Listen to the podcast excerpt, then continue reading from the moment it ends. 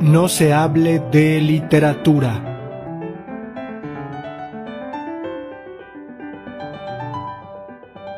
Galopó el corazón debajo del puño de su camisa azul, el puño que es a su vez un inmenso puma áureo rugiendo en el pecho del estudiante de letras. Poeta agafado, futbolista, cobrador de tiros libres y universitario. El estadio, un sombrero de charro con gente tostada por el rabioso Huichilopochtli no se cayó.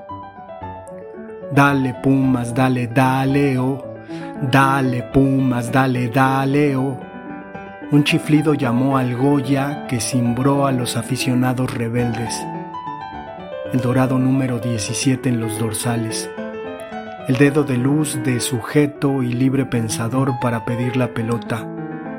Yo lo cobro lo cobra toda la Facultad de Filosofía y Letras y el Instituto de Investigaciones Filológicas.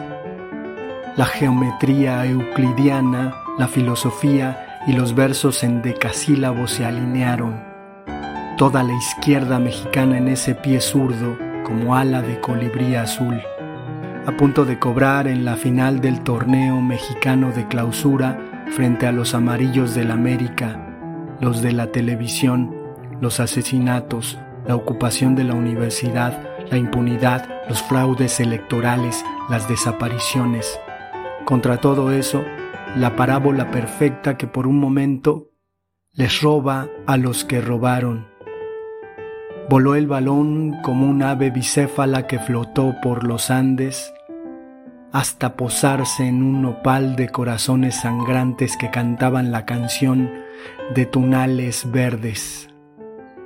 Gol por la literatura, hubieran dicho en la televisión, pero no lo dijeron.